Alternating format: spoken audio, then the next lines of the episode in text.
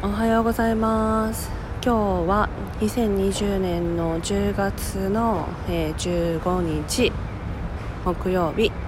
今日はですね9時からの仕事でゆっくりでした。で今池袋でタクシーを待ってるんですけどタクシーはねいるんですよ。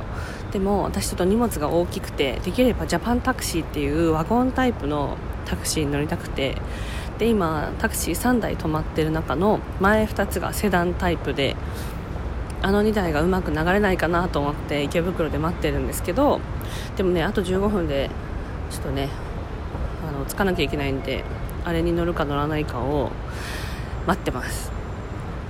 えー、朝ですね。皆さんお元気ですか？シュネのラジオ。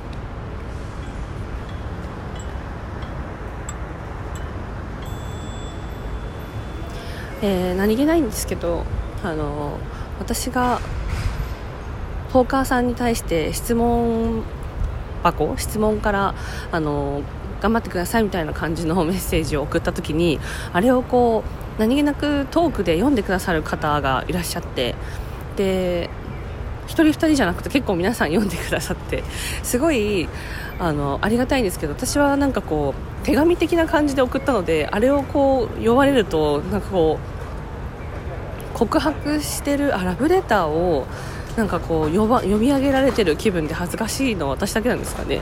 なんかもっとパブリックな感じで書けばよかったのかなと思って1人でドキドキしながら今日電車に乗ってきました。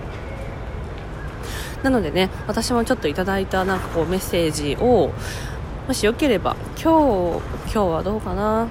今日はどうかな？あの近々ゆっくり話せる時にお話できたらと思っています。